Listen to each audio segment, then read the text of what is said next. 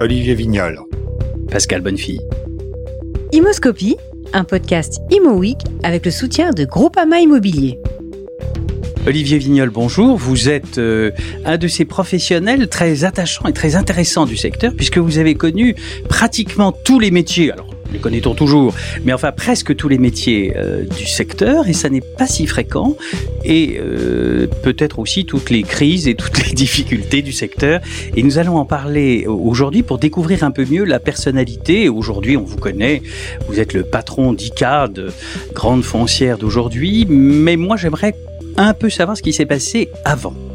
Alors, euh, vous avez aujourd'hui 58 ans, je ne me trompe pas. C'est exact, Et malheureusement, malheureusement. En, en pleine jeunesse, en tout cas, c'est- moi qui le dis. Et alors, je vois sur votre notice Wouzou un parcours assez classique. Sainte-Croix de Neuilly, C'est exact. hein. le lycée... Les bons pères Les bons pères, bravo. Le lycée Carnot à Paris pour la Et- prépa. pour la prépa et on réussit HEC. Pourquoi HEC Ah bah pas, je sais parce que je faisais une prépa école de commerce et que c'était et c'est toujours la, la meilleure école de commerce, en tout cas en France, et que quand on a la chance d'être pris dans plusieurs, bah on va dans la première. Donc, euh, comme j'avais eu la chance d'être pris, mais avec d'autres aussi, bah j'ai choisi d'aller à HEC sur le beau campus de Jouer en Josas.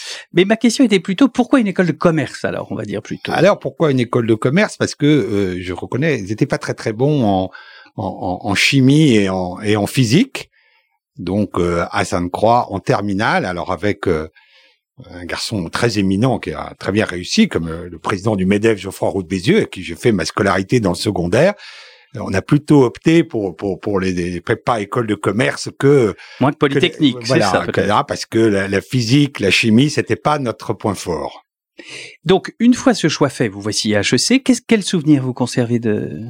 Ah bah, c'est des- en des années, c'est des années extraordinaires, c'est des années de liberté, c'est des années, voilà, où on, on est euh, autonome, on a une pression qui n'a plus rien à voir avec celle qu'on a connue. Oui, euh, en qui est assez forte avant. Qui est assez forte. C'est une des critiques qu'on fait sur le système des grandes écoles en France. Beaucoup de pression pendant la prépa et puis après, euh, nettement moins. Et euh, j'y ai euh, gardé euh, euh, beaucoup de copains et, et notamment pas mal qui sont encore euh, dans l'immobilier. Pourrait citer euh, Pascal Duhamel, Jean-François Adrouet, là, qui sont des gens que j'ai connus à HEC et qui sont restés depuis lors des très très bons copains, au-delà d'être des collègues euh, de- de- dans lesquels, euh, avec lesquels j'ai pu aussi l'occasion de travailler. Mais à l'époque, justement, à HEC, est-ce que le parcours vers l'immobilier, c'était quelque chose de si fréquent? J'ai l'impression que ça l'était moins qu'aujourd'hui, non? Alors, c'est pas que c'était pas fréquent, c'est que ça, euh, ça n'existait pas. Je pense pas que dans tous les, il y avait dans les troisième année, il y a des, des, des cours de spécialisation par euh, métier, l'audit, le marketing, la finance, euh, le contrôle de gestion, la compta, puis tout un panel d'une quinzaine de professions, mais de l'immobilier. Euh, il- il n'est jamais entendu parler à cette époque-là, et il faut rendre, si je peux, celui qui est le premier probablement, enfin, les, les, les HEC les plus connus qui avaient entamé cette profession immobilière. Alors c'est des noms, on pas vous dire, enfin peut-être à vous Pascal. Oui, mais- parce que mais- je suis un vieillard, mais alors mais, pour les euh, autres, Jean-Claude Bourdet, bien sûr. pour son connu, Jean-Pierre Forgeot, bonne année, étaient des grands anciens d'HEC, mais c'était vraiment des spécimens euh, rarissimes quand on avait fait euh, cette, cette, cette école d'aller dans cette profession.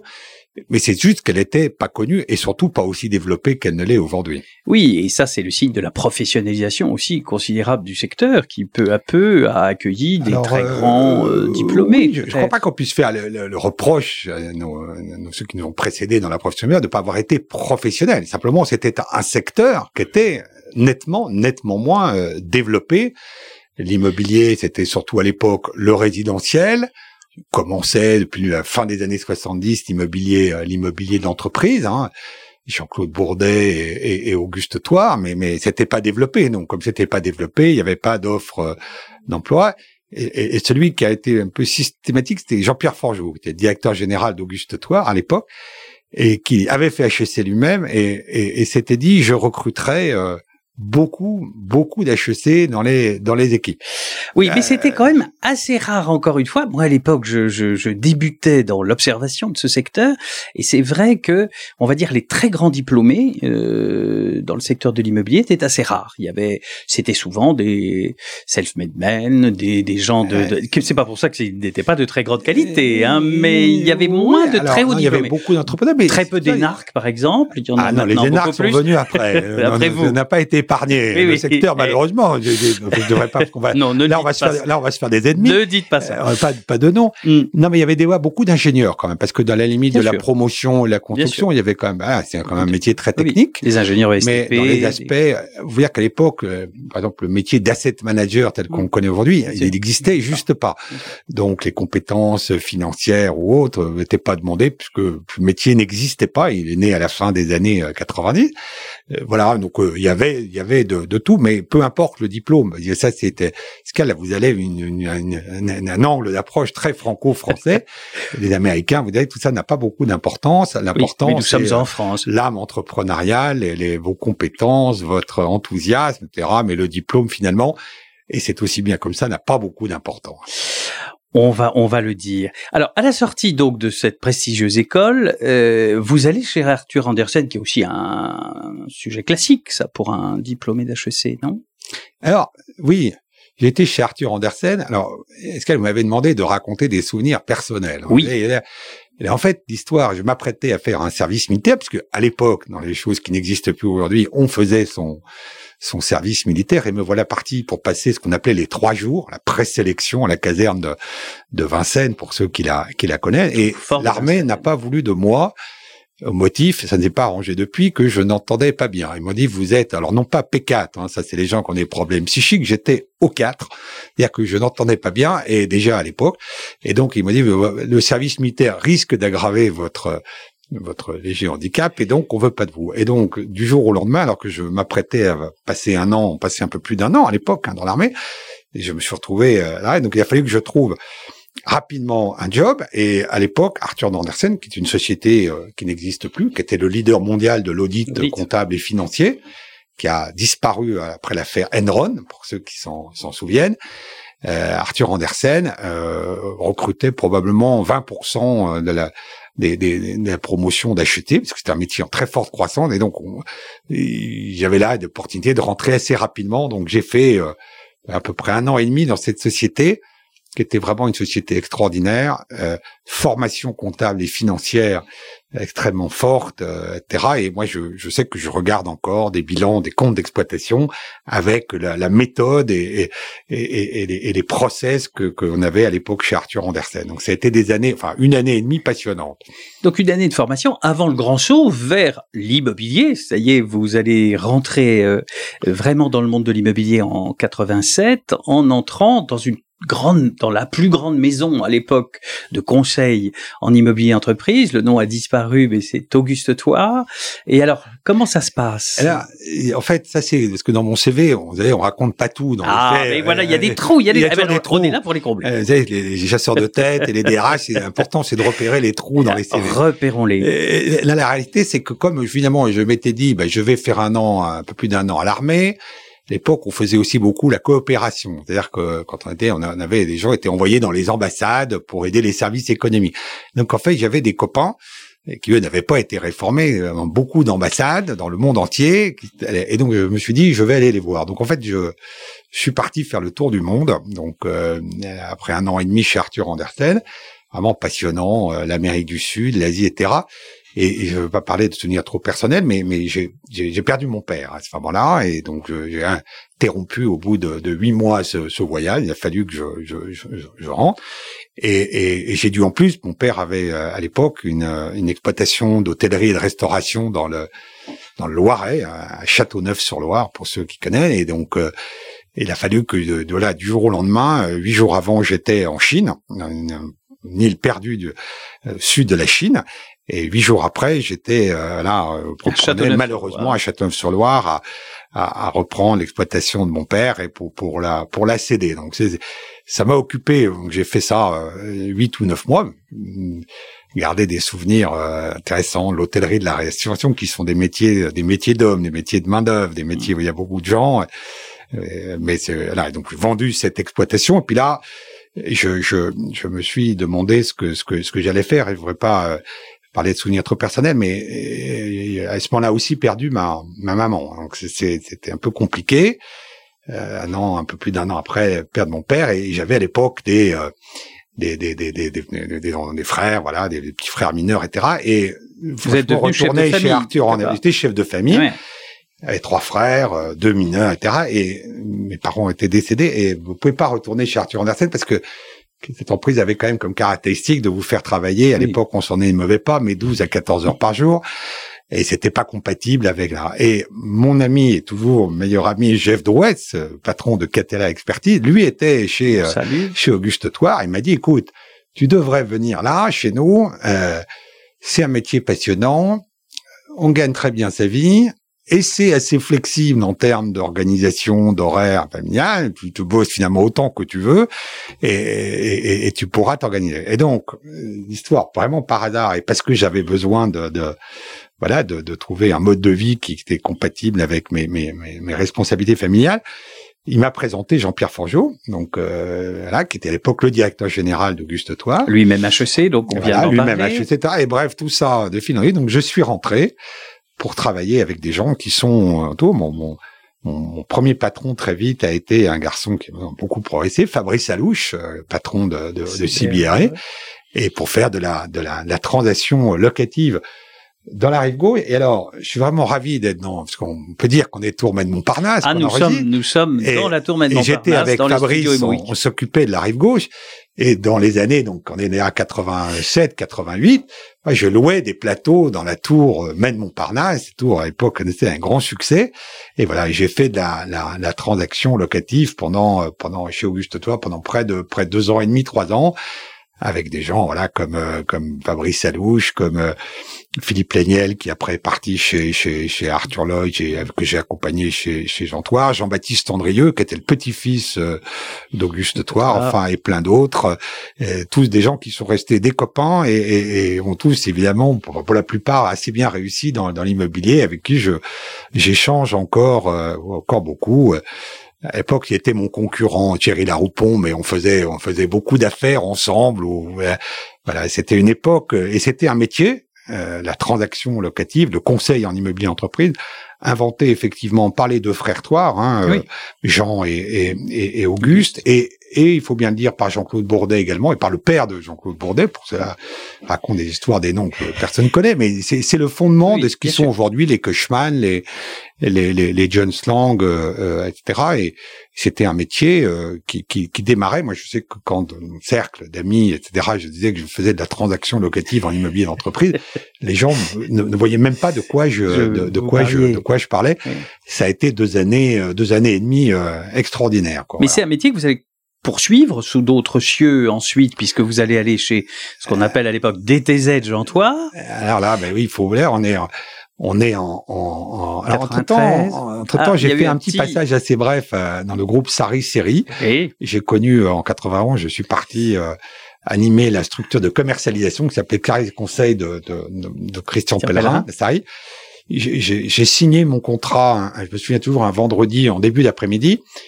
Et le vendredi soir à 20h, il y avait le, 20h de TF1, et Christian Pellerin venait s'expliquer, et il venait expliquer, il venait d'être entendu, ce que je ne savais pas toute la journée par la brigade financière de Nanterre, et il venait expliquer qu'il n'avait rien à, voilà, à se reprocher, que tout est bien. C'était une, une opération que certains ont connue, la tour BP, des problèmes de la tour BP, et qui a été un peu, malheureusement, le, le début de la fin de l'empire de Christian Pellerin avec la crise qui s'est greffée par-dessus, plus ces problèmes un peu spécifiques de la, de la Sari.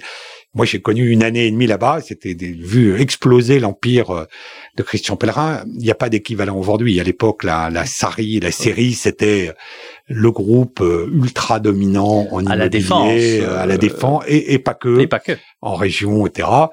J'ai vu ce groupe poser, vu des trucs un peu curieux, voilà, les descentes de de, de, de, la brigade financière, les descentes de l'actionnaire majoritaire, la compagnie générale des eaux. Enfin bon, Et je suis reparti effectivement après rejoindre euh, Philippe Léniel, Jean-Marc Rodel et, et, le toujours sympathique Jean-François Drouet, où à, à, tous les quatre, on a repris Jantoire, qui était une société de, de conseil, de broker mmh. immobilier plus petite. Hein. Oui. Les deux frères s'étaient séparés, mais, mais Jean avait moins développé qu'Auguste Toire et avait été racheté par une banque.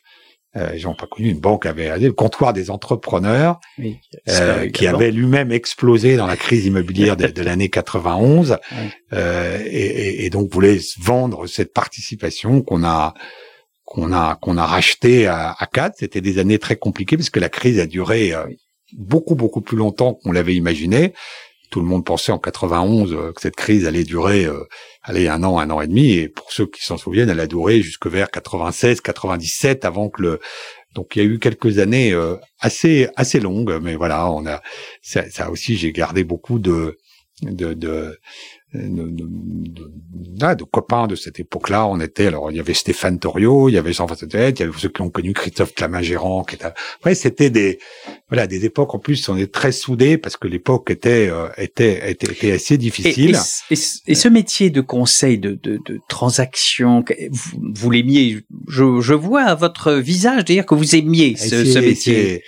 J'ai dit euh, encore aujourd'hui, euh, je vois beaucoup de malheureusement, maintenant, vu mon grand âge, on m'invite à donner des conseils aux jeunes, alors je que je me sens moi-même, moi-même, hein. moi-même très jeune. Hmm. Mais je, je, je, je, pense sincèrement que c'est métier de la transaction immobilière, que ce soit en locatif, en investissement, en conseil.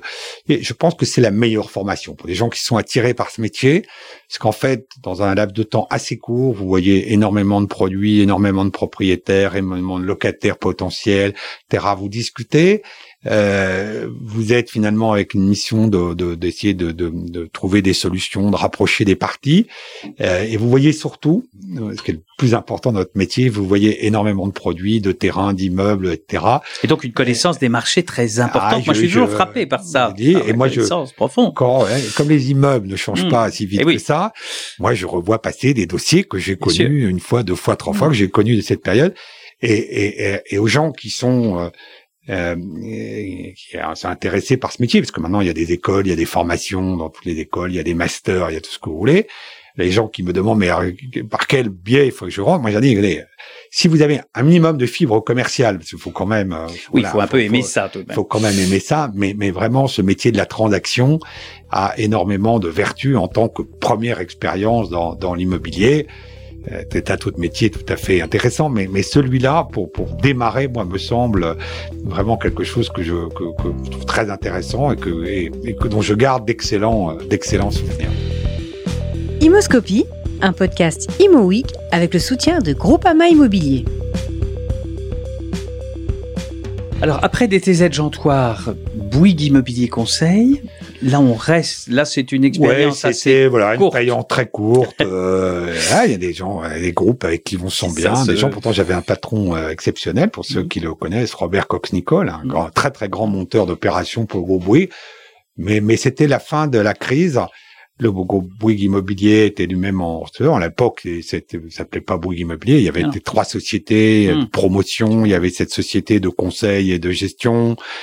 Euh, il y avait un patron historique, Monsieur Bourreau la Couture, euh, dont, dont, la fille connu certains, voilà.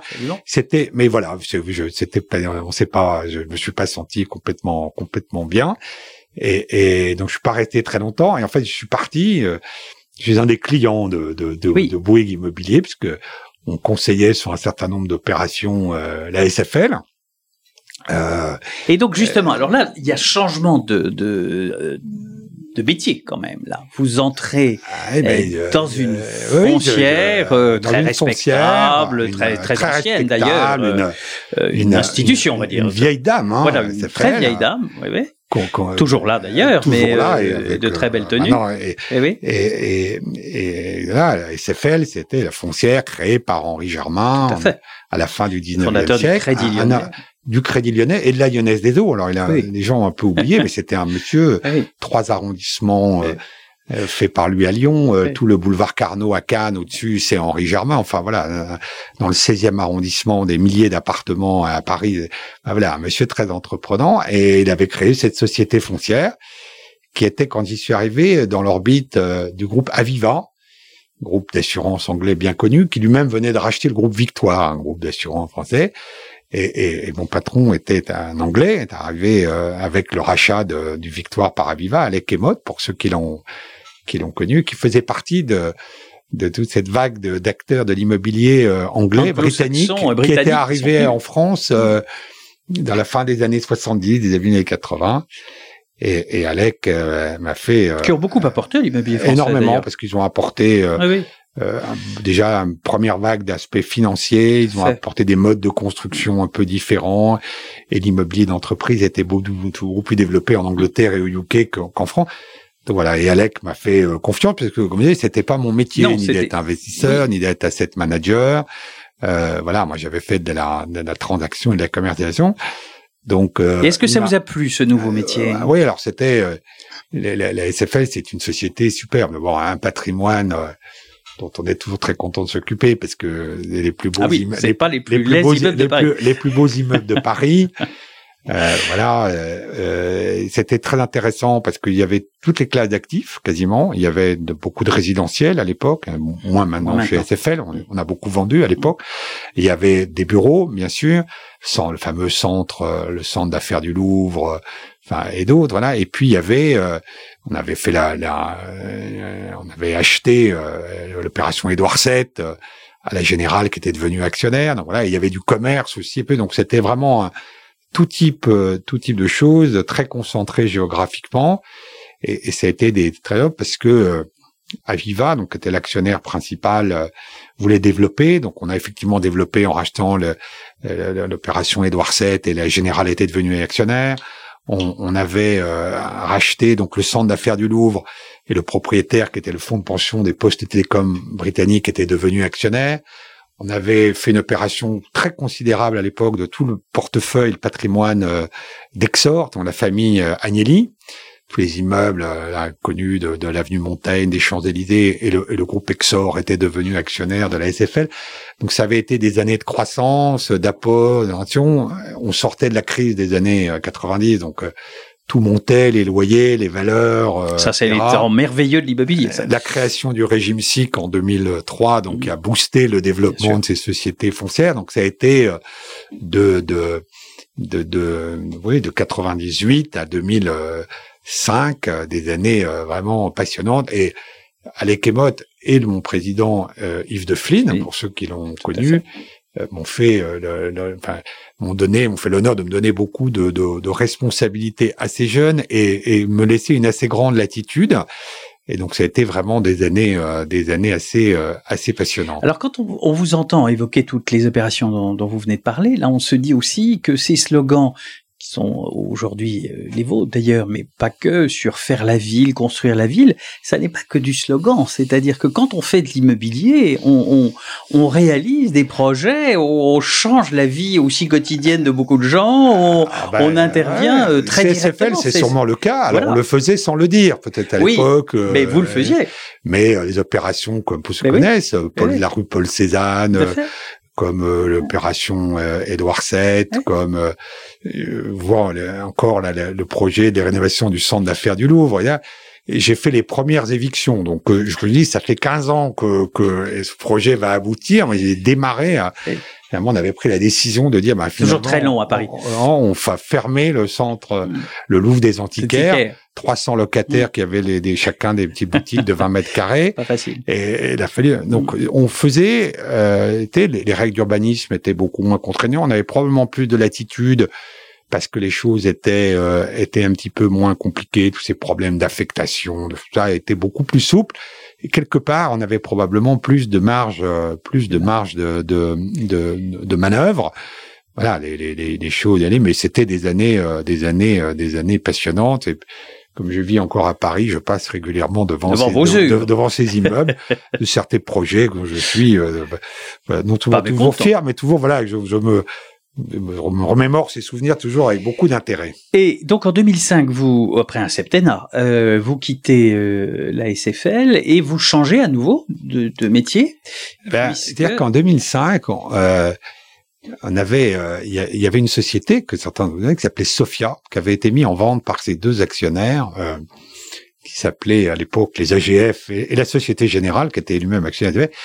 Et on avait fait une offre et on devait euh, on devait euh, remporter euh, Sofia et donc faire connaître à la SFL une table de développement Puis on a eu un petit souci dans la dernière ligne droite et qu'il y a eu une contre-PA lancée par quelqu'un que je vais retrouver quelques années après, par Olivier Piani, qui était à l'époque à la tête de GIR et l'Estet, et qui a, il a sûrement payé trop cher à l'époque parce qu'il a, fait une contre PA. Je vous laisse responsable de, oui, oui, de mes propos, mais, mais euh, je souris, j'adresse mon amical bonjour. Mais voilà, et donc euh, finalement, on, on s'est retrouvé contre PA sur Sofia.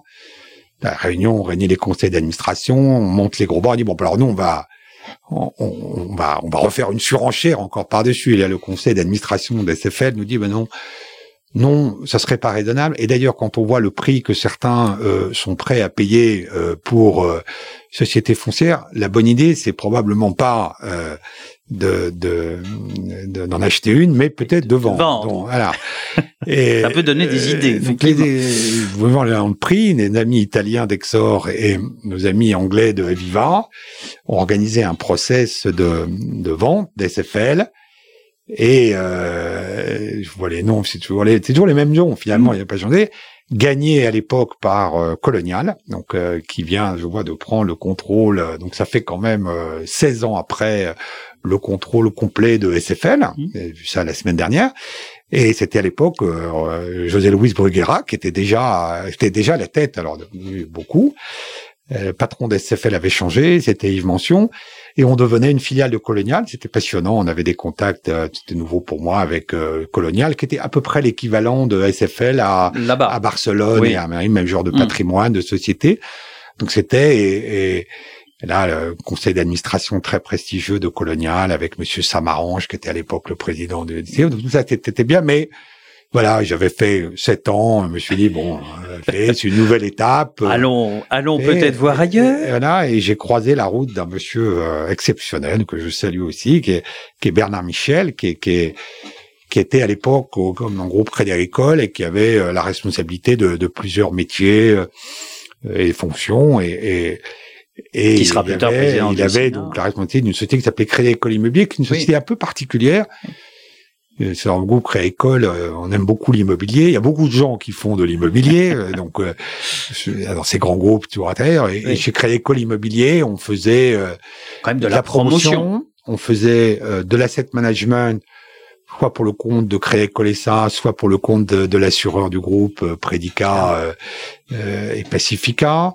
Euh, on faisait de la gestion locative pour un certain nombre de là, dont les CPI du groupe euh, qui étaient à l'époque euh, sont devenus, enfin sont maintenant gérés par Amundi. Donc voilà, il y avait un certain nombre de métiers, de services. De là, il y avait des sociétés de, de, de projets. Et, et, avec Bernard, je crois qu'on s'est compris. On s'est compris très très vite et donc voilà j'ai rejoint Crédit Agricole en 2000 5, 5. 6, 5, 5, heureusement. La mémoire, la mémoire, c'est ce qui est marqué, moi, j'ai les marqué dans la fiche. et, et, et avec Bernard, on a, voilà, et c'était, euh, l'époque, le groupe Crédit Agricole était dans des grandes réflexions pour constituer un pôle foncière, pour constituer avec les caisses régionales un pôle d'agence euh, de transactions, s'appelait Square Habitat. Euh, donc beaucoup de réflexions. Donc on a, on avait vraiment beaucoup travaillé sur un certain nombre de projets. On avait commencé à développer le, le pôle promotion en rachetant un certain nombre de promoteurs régionaux. Euh, le, groupe Monnaie de Croix qui était assez mmh. significatif à l'époque. Et puis est arrivé, est arrivé la crise des subprimes. et, des, et, des, et derrière la crise de Lehman Brothers, etc. Et, et, et, là, le groupe Crédit a évidemment payé un, un lourd tribut à l'époque hein, à cette crise financière qui était une crise du monde bancaire.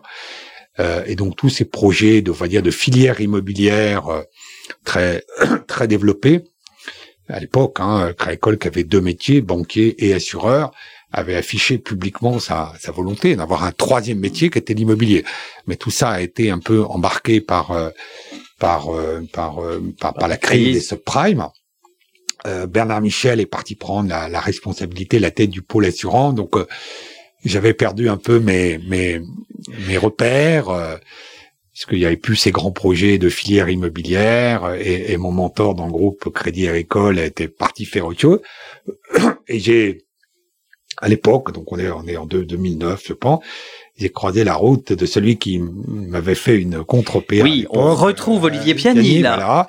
Voilà. Donc c'est retrouve Olivier Piani qui euh, venait de prendre la responsabilité mondiale de, de l'immobilier euh, euh, d'Alliance après le, le, parcours extrêmement brillant que qu'on connaît euh, à la tête de J Real Estate.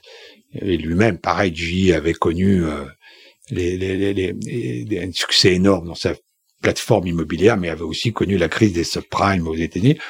Donc euh, Olivier avait lui-même réorienté sa activité et, et m'a demandé de, de, de, le rejoindre pour m'occuper de la France et du Benelux, qui était un patrimoine très chez Alliance. Parce qu'en hein. fait, Alliance c'était en France c'était les AGF. Hum. Euh, Alliance avait racheté les AGF et il y avait euh, pour ceux qui sont dans ce métier de, de, de c'était les AGF avaient en termes d'allocation d'actifs un, un tropisme sur l'immobilier qui était tout à fait significatif, parce qu'il y a pratiquement 20% des actifs, ce qui est colossal hein, pour une mmh. compagnie d'assurance, 20% des actifs euh, qui étaient en, en immobilier. Euh, avec là aussi des très beaux actifs.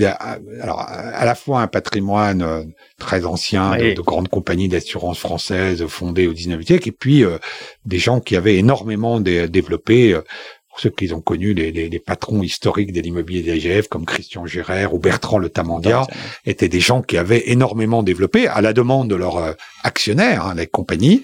Et donc, on avait un, un, un, patrimoine euh, très, très, très considérable. Et nos amis allemands euh, disaient, bon, bah, pour la compagnie française, euh, il y a assez, même, faut même plutôt vendre parce que 20%, c'est beaucoup. beaucoup. Par contre, nous, toutes les compagnies allemandes, etc., euh, on aimerait énormément. Euh, alors c'est le même groupe, mais c'est pas le même bilan. On veut pas être trop technique, mais donc on a énormément développé, euh, mais en achetant non plus pour Alliance France, mais pour et, c'était la mission hein, d'Olivier Piani d'organiser cette plateforme internationale. Donc beaucoup, beaucoup développé. On avait énormément de projets. de développement, il avait hérité de Bertrand Le Tamandia, que je salue aussi, énormément de très beaux projets comme l'ANEC, euh, la Tour Cristal sur front de Seine, euh, la Tour euh, PFA à la Défense. Enfin, on avait vraiment de très très beaux projets de, nation à une période. Là, à partir de 2010, le marché s'est amélioré. Un peu amélioré tout de même. Hein, Donc c'est plus facile quand on a le vent arrière. Hein. Pour les jeunes, je dis ça.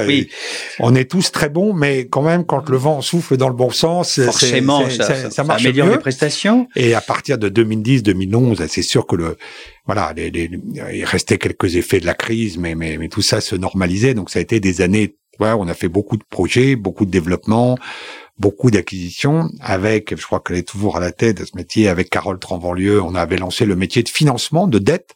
Les assureurs font aussi de la dette aux, aux professionnels. C'est intéressant parce que le premier client euh, d'Alliance en dette immobilière en France, ça a été ICAD.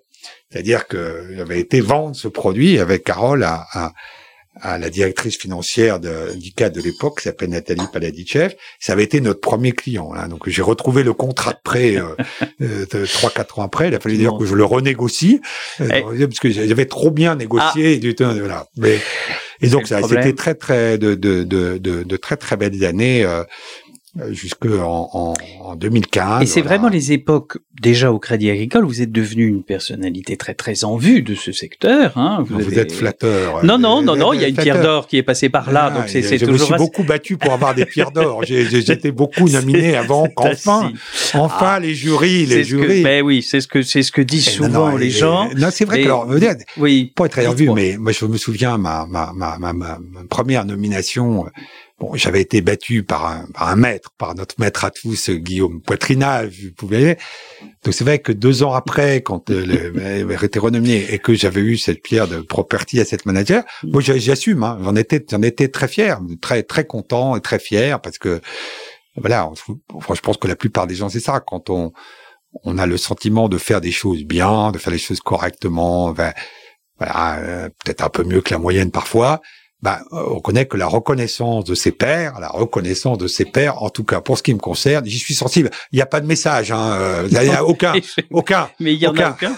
Mais, mais euh, en même temps, moi qui suis le, le, le très modeste fondateur de ces pierres d'or, je me suis toujours dit, il est quand même bien normal que ces grands professionnels du secteur euh, aient une reconnaissance, alors certes par leur père, mais je pense que ça a une vraie signification. Et Bah, on est, toujours content quand on voit qu'il y a quelqu'un qui est content. voilà, c'est. Alors c'est vrai qu'il y a après il y a, il y a aussi les mécontents, ceux qui ne projets, sont pas. il y a des équipes, retenus. toujours derrière ces, ces, ces Mm. pierres d'or. Voilà, Mm. donc j'ai été très, très content. Donc, euh, Mais donc- en, en vue, je sais pas, mais mais Bah, un- quand même, voilà, ça, ça, ça mais j'ai eu cette peu. chance et voilà, moment dans la vie, Mm. faut être lucide hein, sur les années. Euh, bien d'avoir le ventre arrière par maman.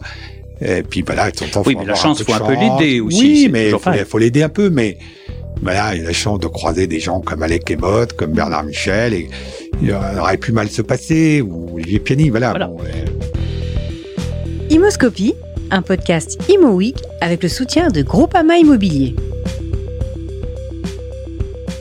Et là, ça se passe bien chez Allianz, puisque vous allez y rester presque encore un septennat, c'est, c'est, c'est, mais vous réduisez légèrement le mandat, c'est, c'est lié d'ailleurs à l'actualité euh, politique en France, et euh, arrive 2015, où là, vous avez donc... Là, en 2015, euh, voilà, je reçois, c'est- c'est- je vous raconte, alors je ne donnerai oui. pas les noms parce que là, mais je reçois un, un peu, je me souviens toujours, en fin 2014, euh, je reçois deux coups de fil de gens que je connaissais et qui dit, il me dit, tiens Olivier, euh, tu peux pas, pas on peut prendre un verre ensemble dans la, dans la, euh, dans, dans, la semaine? Bien sûr, moi, je suis jamais avare d'aller prendre un pot avec des gens que j'aime bien. Et les deux me disent, à deux jours d'intervalle, ils disent, écoute, Olivier, faut que je te dise une information sur le code social. Je vais être nommé président directeur général d'ICAD. À l'époque, il y avait un monsieur que j'apprécie beaucoup, Sergei Bovkin, qui arrivait en fin de son mandat. Donc, je Mhm. comprends peut-être qu'il va pas être renouvelé, mais ça Oui. m'arrivait. Les deux me disent, et j'aimerais bien que tu viennes, si je, je vais être nommé, c'est certain, et j'aimerais beaucoup que tu viennes travailler avec moi. Alors le premier, j'étais très content. Le deuxième, je me dis, je suis un peu surpris, puisqu'il me tenait exactement le même discours que là. Puis j'étais encore plus surpris euh, quand trois jours après, j'ai reçu un coup de fil d'un chasseur de tête euh, qui me dit, voilà, nous avons un client qui nous mandate pour rechercher le directeur. Ouais, je me dis, ça m'a l'air un peu compliqué, parce qu'il y a déjà deux personnes qui pensent qu'ils vont avoir les choses, mais il y a un chasseur de tête qui arpente euh, tout Paris pour en trouver euh, un troisième. Et c'est puis, une place qui en même temps est quand, intéressante. voilà, moi j'avais eu la chance de travailler dans des grands groupes, mais des structures qui étaient toujours au Crédit Agricole ou, ou chez Allianz. L'immobilier, c'est quand même des, des petites Oui. parties de, Ce n'est pas le ces business de ces... et j'avais quand même une, une petite nostalgie de l'époque SFL, où dans une foncière, bah, l'immobilier, c'est non seulement le core business, Oui, mais il y a que ça. Voilà, c'est, Et donc, euh, même si c'est parfois plus petit, euh, vous vivez toute la journée avec euh, euh, des gens euh, qui euh, ne font que ça. Chez Allianz, c'était gigantesque les montants, mais l'immobilier ne représentait, quand on était, à l'époque- enfin, moi j'étais à l'époque, que au niveau mondial, parce que la GF c'était surreprésenté, mais au niveau mondial c'était 2 à 3 des oui, actifs. ça, Et les actifs dans l'assurance, c'est qu'une partie du Mmh, business, mmh, et mmh. pas les parties passives. Donc j'avais un peu cette euh, voilà cette nostalgie d'être dans une société où finalement on ne faisait, on ne parlait que d'immobilier. Et je reconnais qu'en plus j'aimais beaucoup cette société ICAD. J'avais essayé d'y rentrer par deux fois, sans succès. Mais vous voyez que parfois on dit la Euh, non, troisième, mais, etc. Fanny, une, une époque avec feu euh, François Jouven, pour ceux Oui, qui l'ont connu, quand il était directeur général de l'ICAD. Et c'est à l'ép- à l'époque, c'est mon, puisque c'est mon ami euh, Guy Bernfeld qui, qui, qui lui avait, m'avait préféré, enfin il avait préféré Guy Bernfeld à moi. Qui ira J'étais pas rancunier parce que j'ai aidé. Guy Bernfeld à me succéder Voilà. chez Crédit Agricole Assurance après. Enfin bon, voilà. Et puis une autre fois, euh, quand il y avait Étienne Berthier, pour ceux qui l'ont connu, qui avait créé le, le pôle foncière en fusionnant tout un tas de, de foncières. Qui est Et aujourd'hui sous d'autres cieux. Il lui avait euh, préféré quelqu'un d'autre, quelqu'un d'autre euh, que moi, excellente Inès Redman pour ne pas pour ne pas la nommer. Mais donc c'est des sociétés qui m'attiraient et donc voilà la troisième fois a, a, a été la bonne puisque les les grands actionnaires de d'ICAD, alors le premier rang desquels la Caisse des, dépôts, mais pas pas, pas que sûr. parce qu'il y avait Groupama à l'époque et Crédit, Crédit. Assurance euh, m'ont m'ont fait euh, m'ont- fait confiance euh, et, et c'est vrai que le fait d'être une société qui fait que l'immobilier et ce qui m'intéressait beaucoup chez ICAD c'est qu'elle a plusieurs métiers. C'est que plusieurs classes d'actifs fait de la promotion fait de l'investissement l'investissement dans la santé. Vous avez un peu connu chez Crédit Agricole Assurance l'investissement dans le tertiaire. Euh, donc c'est une, c'est une, franchement, ah, mais CAD, c'est en termes de d'histoire immobilière son passé, c'est c'est probablement des, des, des, trois plus belles sociétés euh, françaises. Voilà, j'espère que je la rendrai au moins en l'état dans lequel je l'ai je l'ai trouvé, je l'espère, parce que là, c'est une société qui a été créée au début des années 50, qui s'appelait la, la, SIC. Euh, voilà, il y a des histoires. Alors, ça a été ça, c'est créé pour faire du logement social à l'origine. Hein, alors, à l'origine, oui. voilà. Et, et, pendant longtemps, hein, c'est mon prédécesseur, Serge Gribowski, qui, je crois, de manière tout à fait légitime, puisque son prédécesseur à lui avait coté la société en 2000, mm. euh, en 2000, euh, oui, en 2003. Et coter une société dans laquelle il y a du logement social, c'est vrai que rétrospectivement, l'idée pouvait apparaître baroque. Quand Serge était arrivé, il avait très vite dit, attendez, ça, c'est pas, euh. Donc il avait euh, fait cette, cette séparation du patrimoine social d'ICAD qui s'était recentré vraiment sur des métiers des métiers d'intérêt euh, d'intérêt plus privé et une grosse partie de, de, de portefeuille social ou, ou intermédiaire d'ICAD et a été soit vendu, soit maintenant est dans l'orbite de CDC, CDC Habitat. Et c'est, c'est beaucoup mieux, beaucoup mieux, beaucoup mieux ainsi. Je crois franchement que la bourse et le logement social, c'est quand même pas. Non, c'est d'ailleurs pas cohérent. C'était et donc. Euh, euh, moi, il m'appartient pas de, de, de commenter. pas pourquoi un hmm. conseil un jour hmm. décide de pas renouveler euh, mandat, voilà. Mais moi, je, reconnais que j'étais très content de, de, de, succéder à, à Serge. Je pense que euh, c'était une, une société et, et c'était un peu ma pierre d'or professionnelle. Parce oui, que ah bah voilà. Moi, je peux aussi euh, dire que depuis, quand même, la maison a beaucoup a beaucoup changé. Elle n'a pas changé que de siège social, c'est depuis quelques années, euh, mais elle a changé de de de de, de braquet quand même. Alors, elle a, je dis, il faut, il faut toujours il faut reconnaître que la période des gens qui m'ont précédé, les conditions de marché, c'était quand même un peu un peu compliqué. La période 2008-2011, pour ceux qui étaient sur le marché à cette époque, euh, c'était quand même très très difficile de progresser et se développer. Après, ICAD a eu, euh, moi j'ai connu la fin de l'histoire euh, de manière positive. ICAD avait, avait eu une opération qui malheureusement s'était mal euh, déroulée pour ce qui était la fusion avec avec Silic, qui était la foncière de Groupama. Voilà, les minoritaires s'étaient euh, enflammés contre. Hmm. L'opération avait été bloquée au tribunal pendant, pendant plusieurs années. Donc, donc euh, c'est vrai que ça avait euh, Il y avait eu un, changement de culture d'abord, il me semble, d'une entreprise. Donc, à l'origine, la SIC, alors ça c'est très ancien, mais enfin qui était donc une voilà une société plutôt de logement social, euh, qui était passée au logement privé de façon pure, à la promotion, etc. Et puis il y a eu les sujets que vous dont vous parlez à l'instant, qui ont été un tout petit peu oui, sans doute complexes. à l'époque, moi je ne hmm. pas à l'époque, je comprends oui, que oui, c'était un peu compliqué. Les, voilà, il y a Groupama qui avait eu euh, un besoin de se défaire de mm. cette foncière, donc euh, ICAD, euh, filiale de la Caisse des dépôts, c'était probablement spontanément présenté pour mais l'opération, mais, mais de la faute, des, pas la faute, à cause des minoritaires qui s'étaient co, et donc c'est un truc qui avait bloqué la société, mm. tout le groupe pendant plus de deux ans, quoi. Donc c'est c'était un peu compliqué. Donc moi, j'ai eu la fin de cette affaire-là, le contentieux juridique était était réglé. Oui. Euh, et il fallait faire l'intégration vraiment opérationnelle. Euh, un dans un marché qui repartait, dans un marché qui repartait. Donc ça, c'était, euh, euh, ça a été une période passionnante parce que après, c'est plus facile de faire des choses euh, quand vous sortez d'une période un peu difficile.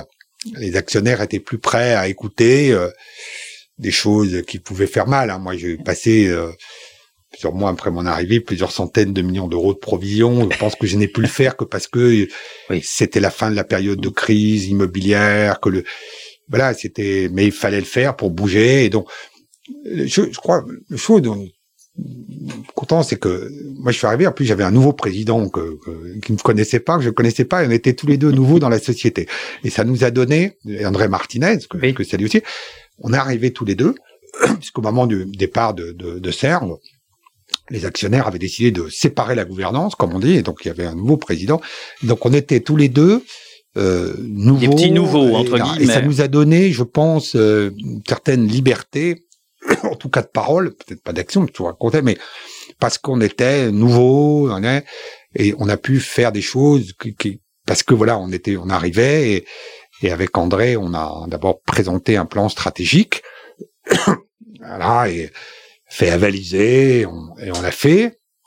Et, euh, Et on a fait demander, parce que dans une société, je suis bien conscient, c'est le conseil d'administration qui décide à la fin. Hein, c'est le directeur général, il propose, il exécute. Le conseil des, j'ai dit, voilà, oui, mais il me semble quand même que ces fonctions de directeur général, vous, vous paraissez d'abord très heureux, moi il me semble, et que vous aimez ça fondamentalement. Alors on a parlé des métiers que vous avez eu l'air de tous aimer, mais, j'ai l'impression que ce métier de de, de... Ouais, que la différence par rapport à des grands groupes comme Allianz, comme voilà. qui sont des groupes exceptionnels, c'est que là, vous avez un projet immobilier, c'est même mon rôle d'en proposer à un conseil d'administration. Alors après, ils sont d'accord, ils sont pas d'accord, on discute, mais bon, c'est beaucoup plus facile dans une position comme la mienne, quand on avait un projet immobilier euh, qui, qui, qui, qui, vous intéresse, ben voilà, vous réunissez le conseil, ils sont là pour ça et ils vous donnent leur avis et on fait.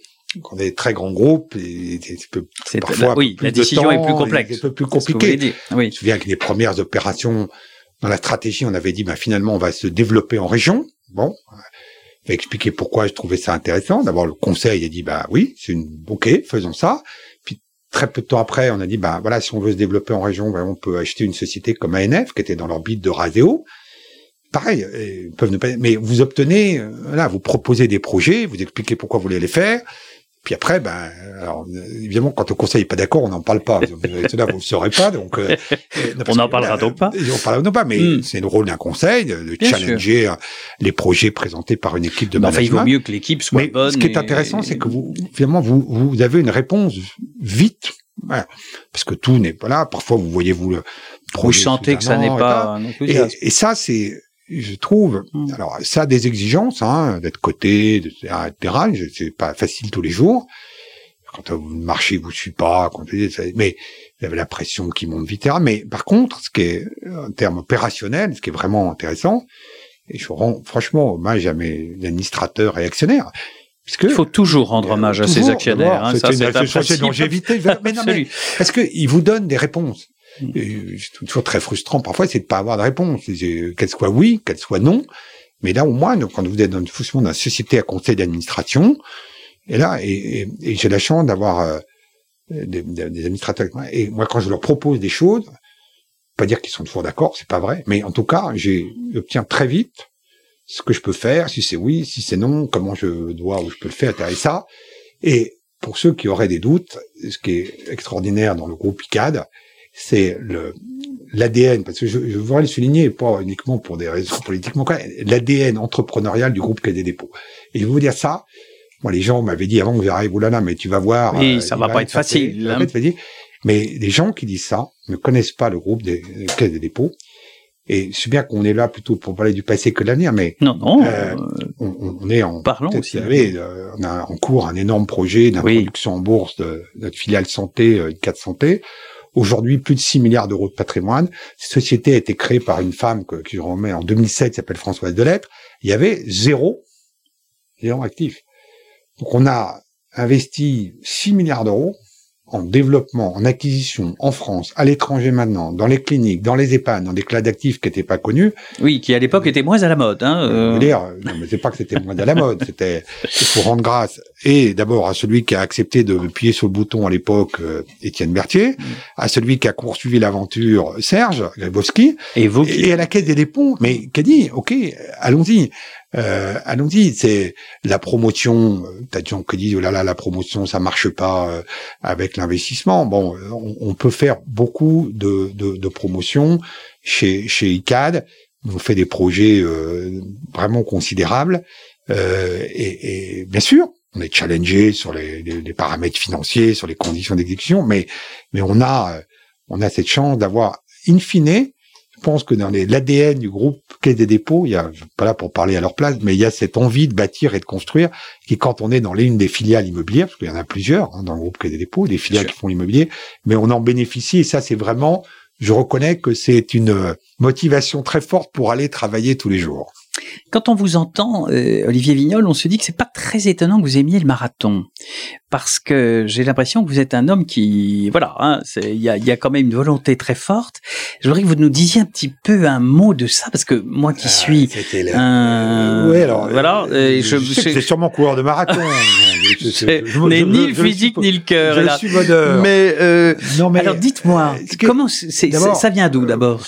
D'abord je me suis, je suis un coureur sur le tard, moi, mais parce Oui, que à un ça, moment, je me on- suis dit, euh, et, et je trouve, non, La mais ce qui est- euh, pas. non, ce qui est intéressant dans la course à pied en général, c'est un sport que vous pouvez faire partout, à l'heure que vous voulez, quand vous voulez, sans matériel, sans truc. Vous pouvez le faire seul, vous pouvez le faire en groupe, vous pouvez le faire à deux, vous pouvez le faire en réfléchissant, en écoutant de la musique, en écoutant. Donc c'est la plus grande souplesse qu'on peut avoir quand on veut faire un peu de sport. Après, ce qui est intéressant dans le marathon, enfin, je sais pas, pas là pour, euh, mais c'est C'est le, quand même le défi. la même, non satisfaction personnelle. Oui, c'est ça. C'est un sport où vous ne luttez pas contre les autres, vous Oui, luttez contre contre vous-même. vous-même. Oui. Et le- parce que c'est dur, ça fait mal, et terminer, n'est- quel que soit le temps que vous mettez, euh, ça fait toujours mal. Alors, est-ce que je peux être indiscret et vous demander en combien de temps vous le faites actuellement? Ça dépend de la, Oui, la- la- de, de- de la température? non, Non. de l'année à laquelle vous me posez la question. Alors, votre meilleur score. j'ai un Allez. record personnel Oui, au allez. marathon de Chicago, Oui. il y a maintenant 4 ou 5 ans, en 3h19. Ah, oui, Je ne même. franchirai jamais la barre mythique des 3 heures, qui pour les couleurs de marathon Oui, est là, mais Quand même. à 3h19, je, je suis quand même dans le, Pas mal. je suis dans le premier tiers. Hein, Ouais. Je suis dans le premier tiers. Dans un marathon de Chicago, vous avez 40 000 coureurs. Quand vous terminez 10 millième, bon, ok, il y en avait 9 999 devant, mais il y en avait... Il y en a avait- beaucoup, beaucoup derrière. Il y en avait 30 000 derrière. Voilà, mais j'en ai fait... J'ai la chance d'abord parce que je peux m'offrir ça, voilà, d'aller faire des marathons. On a fait plus Oui, on me dit que vous en avez alors, fait que, moi, dans, dans, j'ai- dans- j'ai- j'ai un rêve. pratiquement on a tous des dans les dans la glaces ou J'ai- Malheureusement, la Covid me fait prendre beaucoup de retard sur mon Ah, objectif oui. parce que je voulais terminer 60 ans, 60 marathons. Bon, là, j'ai créé, euh, le Covid m'a un peu perturbé. J'ai né 52 à 58, donc 8 à faire en deux en ans. deux ans. C'est pas impossible, mais, Mais il y a du boulot ça, va, ça va être, Oui. euh, ça va être juste, mais il n'est pas encore définitivement. Donc vous avez évi- évidemment fait le marathon de New York parce que c'est le Ah grand. bah, New York, j'ai voilà. fait 5-6 fois, j'ai fait six 12 fois. fois le marathon de Paris. Euh, Paris. Ah oui. grâce à notre nouveau partenaire de Schneider, Cornel Sponter, je vais me recoller une une fois de plus là le 17 octobre. Mais j'ai fait des trucs super. euh, j'ai fait le marathon des sables l'année dernière. Ma dernière course avant la crise Covid euh, sur le lac Baïkal gelé par moins 20 degrés. 42 kilomètres en ligne droite sur la glace, à Oui. l'endroit où le lac fait 42 kilomètres de là. C'est des trucs, c'est des souvenirs, voilà. Vo- Alors, ça va pas parler à tout le monde, hein, ça va, mais c'est vachement des trucs clairs. Si, moi ça me parle énormément en me disant éloge de la volonté. Parce que j'imagine quand même que quand il fait moins 20, Ouais, c'est on est tellement bien la- au chaud. La, la gratification quand vous terminez de. oui, de- enfin il faut, il faut commencer, pareil, il c'est un faut peu durer. comme une pierre d'or. Voilà, Oui. Vous dites, je suis, Oui, je vais enfin, dire, légitimement, entre guillemets, content de moi. Alors certains Oui. qui me connaissent diront, oui, il est toujours content de lui. Mais c'est pas le sujet. C'est pas le sujet. Ce n'est pas idiot d'être content là, de soi, là. Mais moi, j'ai fait des trucs là. J'étais court un matin au pôle Nord. Alors là, vraiment, au pôle Nord. Bon, évidemment, mon bilan carbone là est peut-être pas un truc à, à, à, à Oui, sur le là, Nord, en non. Antarctique, mais c'est des, on voit des gens d'abord, euh, Oui, milieu de la course à pied, pas faire des grandes phrases, c'est un milieu Oui. d'abord euh, socialement, tout le monde est pareil. Mais oui, que vous là, avez la paire de pompes, c'est la oui. même pour tout le monde. Euh, et, et vous rencontrez des gens de tout milieu, de, de toute origine professionnelle, sociale. Vous voyez des gens de tous les pays, parce que maintenant tous ces trucs-là, c'est vous mélangez des, il y a 45 000 coureurs au marathon de Paris, il doit y avoir une soixantaine de nationalités. Donc on voit des gens du, du monde entier. Et, et voilà. Donc moi j'ai trouvé ça, euh, j'ai trouvé ça vraiment euh, super. Ça a été ma, c'était mon espoir. Et en plus on travaille en courant. C'est-à-dire que. C'est-à-dire, expliquez-moi. non, mais vous vous entraînez. Et en fait, vous êtes dérangé par rien, pas de téléphone, pas de mail, pas de truc. Et donc, vous pouvez réfléchir moment donné, et vous rentrez de votre entraînement, vous prenez votre papier, puis vous notez les deux, trois idées que vous avez eues. Donc, c'est, voilà, c'est, encore une fois, c'est, c'est ça. Donc, euh, je veux bien que j'emmène, j'ai essayé d'entraîner quelques groupes euh, d'ICAD, euh, mis au marathon. Donc, on a emmené ICAD, euh, marathon de New York, on a emmené ICAD euh, à, à, à Saint-Pétersbourg, un groupe. Oui. Et puis là, on va ramener un groupe dans quelques dans quelques semaines euh, au marathon de, de Marrakech. Ah, Et je vous assure que euh, euh, j'ai pas eu de plus grande satisfaction quand j'ai vu certaines personnes qui, quand voilà, se pensaient incapables de courir un marathon. Oui, vous, vous me regardez en pas du disant tout. ça. C'est parce que vous êtes en face de moi, mais des gens qui ne pensaient pas qu'ils pouvaient. Oui. Et moi, je leur avais dit, vous êtes sûr, vous mettrez 4 heures, 4 Oui, heures et demie, on 5 s'en heures, moque. 5 heures et demie, C'est pas- le problème. Oui. Le- Voilà le l'entraînement, faire. faites ça. Et si vous terminez, Bravo. vous, là, et vous Mm. connaissez peut-être la phrase fameuse d'Émile Zatopek, grand coureur euh, Oui. hongrois, et là, une petite, deux, deux fois médaillé olympique, Il disait, euh, là, on veut faire du sport, on court 100 ou 400 mètres. Si, si on veut changer sa vie, on court un marathon. Et je, je trouve que c'est, c'est, c'est vrai. Alors, on change peut-être pas sa vie, mais on change le regard qu'on a sur soi-même. On prend toute personne qui termine un marathon acquiert une confiance en, en soi qui est colossale. Et vous voyez des gens, pas s'ils ont changé de vie, mais qui en tout cas, on les a entraînés, embarqués là-dedans ben voilà, on, on, on, une confiance en eux et ça c'est aussi euh, c'est aussi gratifiant. Bon, je finirai jamais sous la barre des trois heures, mais bon voilà. Mais en tout cas, on vous remercie beaucoup, euh, Olivier Vignol, et puis je sais que vous allez continuer à courir. Je pense, et rendez-vous Pascal le 17 octobre à Paris, et je suis ravi de vous offrir un dossard pour le marathon de Marrakech le 31 janvier 2022. Je serai là, merci. Imoscopie un podcast Imo avec le soutien de Groupama Immobilier.